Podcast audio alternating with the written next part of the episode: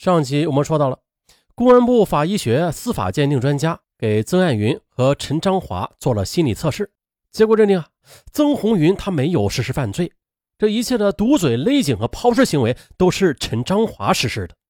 可是呢，这专家的测试结果却未被采信啊，依旧维持原判。见我离死刑只有一步之遥了，钟律师也是心急如焚。他将辩护词又寄给了最高人民法院负责死刑复核的法官，同时的，我大哥也给最高人民法院写信请求，请求调查核实。万幸的是，最高人民法院承办的法官，他亲自来到湘潭大学调查，并且提审了我。一个月后的，最高法院作出了刑事裁定，认为一审、二审。我的犯罪事实不清，证据不足，撤销死刑判决，发回重审。于是，二零零九年五月的湘潭市中院第三次审理，可是他们却再次认定我伙同陈华章实施了杀人行为，判处死刑。自从我被判处死刑，关在看守所之后的，除了我的大哥和三个舅舅。原先的那些同事同学，没有一个人来看我。一些前来探监的家属，甚至看守所的工作人员，他们知道我是杀人犯，都指指点点，嗤之以鼻。有的还悄悄议论说：“哎，你看，为了一个女孩搞情杀，这他妈是人渣呀！”我的心灵承受了多么大的打击啊！啊！这两年的时间等待中的，我的手铐和脚镣都不能取，每走一步都难。晚上，我只能用一个固定的姿势去睡一个多小时。一直到了二零一零年的前后，这种折磨使我的健康到了最低谷，将近一年的时间都在感冒，不时的伴有发热，我人也是日渐消瘦。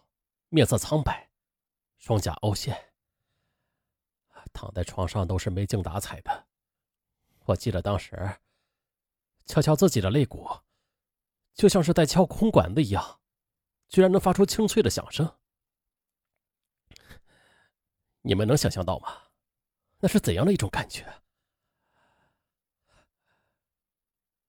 我绝望，我绝望的用手铐砸着看守所的门。对法官破口大骂，在梦里，我也无数次的想要报复诬陷自己的陈华章。几次死刑判决，几次死里逃生，手上脚上的镣铐戴了又取，取了又戴，每次死刑判决一下的，我就要再次戴上那十多斤重的手铐和脚镣。我真的忍受不住了，我好几次试图自杀。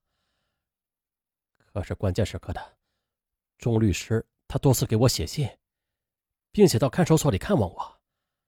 他鼓励我不要轻易放弃。他说了，法律终归是公正的，你要有信心。你的案子我会负责到底的。在钟律师的帮助之下的，我再次上诉。好家伙嘛，这反反复复多少回了啊？怎么样？也不以第一人称说了。咱们换个说法，再次上诉。二零一一年八月，省高院作出第三次二审判决，以湘潭市中院两次开庭中没有对定案证据进行举证质证，程序违法，裁定撤销一审判决，再次发回重审。二零一三年七月的湘潭市中院第四次开庭审理，而此时适逢党中央已经开始重视解决死刑冤案的平反工作。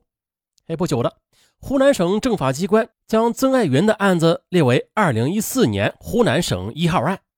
省高院负责人也是多次的到湘潭调查了解情况，和法官们商谈案情，并且到死者周玉恒老家的衡山县做家属安抚工作。二零一五年七月二十一日的湘潭市中院又作出判决，认定公诉机关指控这曾爱云犯故意杀人罪的事实不清，证据不足，指控的罪名不能成立，并且审理查明了事情的真相，这周玉恒是被陈华章杀害的。二零零三年十月二十二日至二十七日，陈华章多次的从医院购得安定片。十月二十七日傍晚的，陈华章他将事先准备好的安定片捣碎溶解，又投放到了周玉恒的茶杯中。周玉恒在饮用之后的便出现了药物反应，而凑巧的是，当日十九点二十八分的，我通过电话又约周玉恒在图书馆见面。十九点五十分的，服药之后头晕乏力的周玉恒便在陈华章的搀扶下与我见了面。在随后的，陈华章以周玉恒的身体不舒服为由，将周玉恒又扶回了宿舍。二十一点，陈华章又将周玉恒带到湘潭大学工科南楼三零八室。用绳子将周玉恒给勒死了，最后的，将尸体运到了楼外。检察机关又查明了，陈华章是因为嫉妒起了杀心。他这个原因很简单，他与周玉恒师出同门，周玉恒却受导师的器重。那为了除掉周玉恒，并且掩人耳目，他决定嫁祸他人。而恰巧的，这曾爱云就在这个时候出现了，成了他的嫁祸对象。陈华章在日记中是这样写到的：“关于犯案，千方百计隐藏，不如嫁祸转移视线。”于是他决定了把这口黑锅扔给曾爱云，啊，也就是周玉恒的情敌。于是又在各种机缘巧合之下，这冤案就酿成了。我终于脱下了那件穿着十一年的黄色马甲，重获自由了。走出看守所的时候，等在门口接我的大哥、姐姐、姐夫和舅舅，他们带着我到服装店里边去挑选衣服，让我把从看守所里带出来的衣服都丢掉。好家伙，我一口气试了十几套。回到邵东老家，亲朋好友还有邻居都来到我家门口迎接我，还放了一挂鞭炮，说呀。是庆祝我平反昭雪，二是要去除家里的晦气。最后，我和母亲紧紧相拥，禁不住的哽咽起来。她身体本来就不好，这么多年了，我一次都没有尽孝。她越来越瘦小，越来越憔悴，老了很多。二零一五年十月十二日。曾爱云向湘潭市中院提出了国家赔偿申请，认为自己被关押了四千三百八十二天，按照国家赔偿法的相关规定，又根据二零一四年度的职工日平均工资，应赔付申请人误工费九十四万零八百四十一点零四元。这曾爱云呢，他可以有个理想的前程的，却是因为误判死刑，颠覆了人生的轨迹，更是遭受了十余年的牢狱之灾。而这对曾爱云的身心造成了严重的伤害啊！单单这误工费九十四万元是不够的。此外呢，曾爱云的母亲也是因为错案遭受了巨大的精神打击，出现失忆、失眠等症状。由此，曾爱云又提出了应该赔偿精神损失伤害抚慰金二百万元。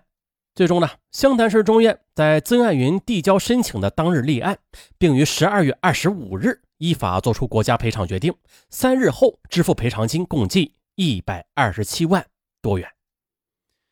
啊，本案到这儿就接近尾声了。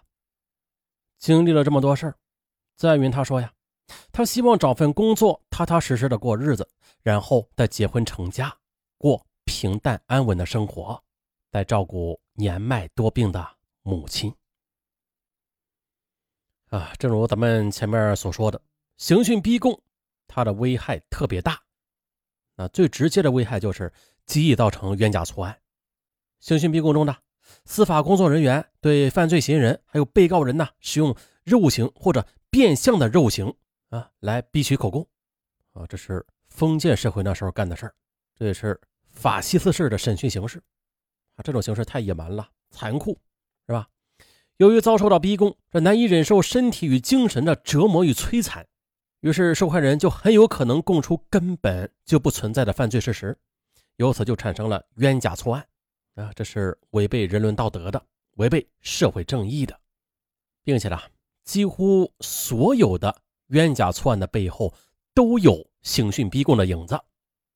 大家记住了，只要是冤假错案，它必有刑讯逼供，而刑讯逼供它是不合法的啊，那就是司法人员在违法滥用权力，以暴制暴。可能是这些以暴制暴的人，他们没有想到啊，当人们对司法机关的形象和权威啊，对整个社会的司法制度是否公正产生了怀疑，失去了信心之后的，当个别的司法机关执法犯法，引起公众的愤慨之后的，那最终导致的就是人们对法律信仰的沦陷。因此呢，啊，大家不要小看这么个别的几例冤假错案啊，不要小看这些刑讯逼供案件。也就是说呀，这一小串的刑讯逼供案件，它最终败坏的是整个司法机关队伍的形象。好，本案就到这儿，下期再见。